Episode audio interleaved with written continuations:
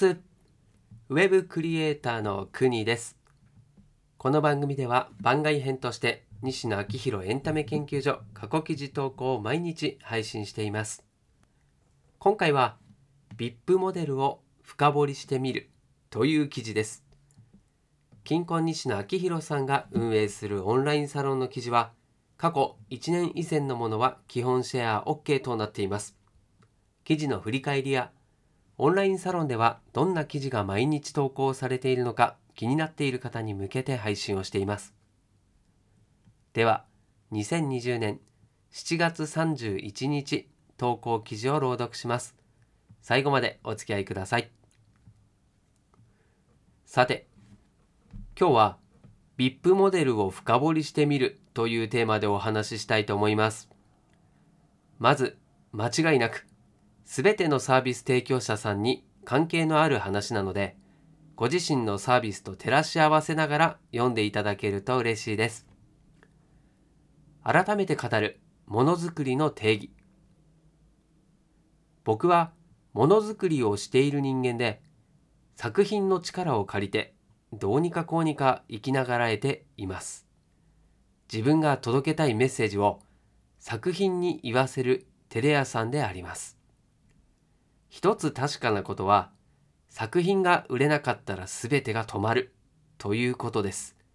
収入も止まりますしメッセージも止まりますそれどころかやっとの思いで生んだ作品が世の中的には生まれていないことになります。こうなってくると作品を生むという言葉について考えさせられます。お客さんに届いていない作品が生んだこととしてカウントしてもらえないのであれば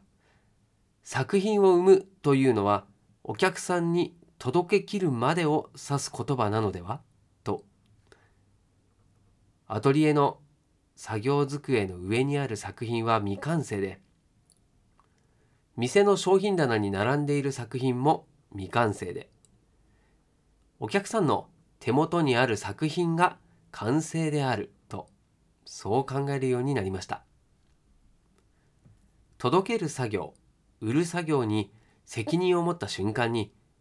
商売人と揶揄されますが、どっこい。届ける作業を放棄しているクリエイターは、クリエイターではなく、ものづくりが好きな素人です。だって、作品を生んでないんだもの。仕事内容は趣味で編み物をしているお母さんと同じです。ちょっと厳しくねえか、西野。その昔、下北沢のガード下の飲み屋で、持論を展開する売れないクリエイターの胸ぐらをつかんで、目を覚ませタコお前はこの10年間、一個も作品を生んでねえぞ今、この瞬間プロにならないと、お前とは縁を切ると叫んだ夜がありました。腕力がないので、すぐに手を払われたよ。家に帰るまでが遠足ですし、お客さんに届けるまでがものづくりです。この定義はプロとして生きる以上避けられません。これは提供しているものがお寿司であろうが、ラーメンであろうが、ウェブサービスであろうが同じです。作ったものをどう届けるか、僕らはここを考え続けなければなりません。そして、そんなことを研究し、その結果をメンバーに共有し続けるのが西野昭弘エンタメ研究所です。成功パターンに安住せず横展開する。僕がもう一つ心がけているのはうまくいったパターンを別ジャンルで試してみるです。今年の春先コロナちゃんがわーっと襲ってきてズームがコミュニケーションツールになった時期にケンスーさんがカメラの画質に人格が出るから画質にはコストをかけた方がいいよとほざいていました画質が綺麗な人って丁寧な人気が配れている人みたいに見られるよねみたいな話です言われてみれば確かにその通りで、 Zoomの画面を一眼レフでバチコンと決めてくる人は上品な人に見えて、画質がガチャガチャの人は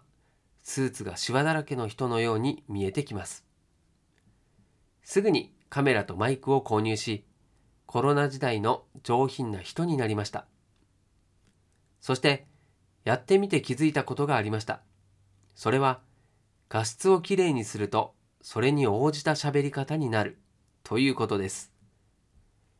着物を着ると喋り方がついついはんなりするみたいなことだと思います。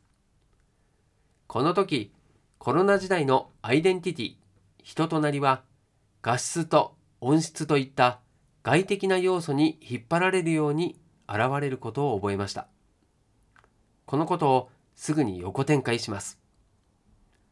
動画がコミュニケーションツールになると、電話や LINE がコミュニケーションツールだった時代と明らかに違う要素が生まれます。背景です。その人の背景も、その人のキャラクターも、説明する要素となるので、画質や音質に手を加えたように、スーツのシワを伸ばすように、早速背景の工事を始めてみました。おかげで、僕のリビングの壁は時計台になり、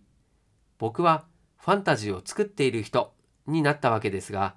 そこにはこういった成功パターンの横展開があったことをお知らせします。まだまだ可能性が眠っている VIP モデル。絵本煙突町のプペルをギフトとして販売した途端、売り上げがぐんと伸びました。読み物として販売しているうちは、1人につき1冊購入するものでしたが、ギフトにした瞬間に、1人が10冊、場合によっては100冊購入するケースが出てきました。これにより、絵本のお客さんの中には、定額で買って読む人とただで読む人と高いお金を払って読む人かっこただで読む人に送る人 VIP がいることが分かったのです。このパターンが絵本で通用することはもう分かったので今度はこれを横展開。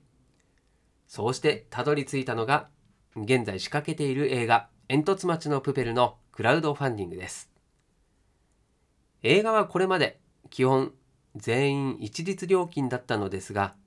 今回の仕掛けにより、映画煙突町のプペルは、定額で映画を見る人、ただで見る人、高いお金を払って見る人、ただで見る人に送る人 VIP が存在することになりました。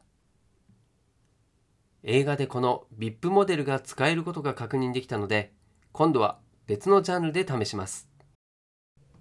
そうして生まれたのが明日から始まる僕のインスタグラムの広告枠です。インスタグラムに絵本を全ページ無料公開し、画像一覧の最上段を広告枠として販売。その売り上げは全額、今なら映画のチケットに変えて寄付。広告枠は速攻で売れました。これにより、無料でインスタグラムを見る人と高いお金を払ってインスタグラムを見る人が生まれました。ポイントは、インスタグラムに広告枠を作って販売するアイデアはある日突然降ってきたものではなく、天才的なひらめきなどでもなく、VIP モデル×〇〇という成功パターンの横展開を探していた、かっこ、〇〇にいろんなものを当てはめていった結果、生まれたものであるということ。この作業には本当に多くの可能性が埋まっていて、例えば雑誌なんかは読者からのマネタイズしか設計されていませんが、VIP モデル×雑誌で考えて、特集ごとに個人の広告枠を販売するにしたら、収益をかなり伸ばせそうです。成功パターンの横展開、ぜひ試してみてください。現場からは以上です。はい、ということで今回の朗読は以上です。作品、商品をお客さんに届くことで完成したことになるという考えは商売をする人全員に言えることですよね。どんなに良い企画を思いついても世に出さなければ意味がないし世に出たとしても誰も買わない商品ならの商品ならないのと一緒残酷な現実でもありそこが成功と失敗の分かれ目でもあるなと思います。成功パターンの横展開は基本は成功した人しかできませんけれど成功した人のパターンを真似することは誰にでも本当はできるので今は特に VIP と組み合わせる。お金を持っている人とお金がない人をマッチングするということが一つの成功パターンになるなと感じました。はい、ということで今回も最後までお付き合いいただきましてありがとうございます。こちらの記事や朗読がたくさんの人に届くようシェアしていただけると嬉しいです。ではまた明日この場所でお会いしましょう。お届けは国でした。したっけね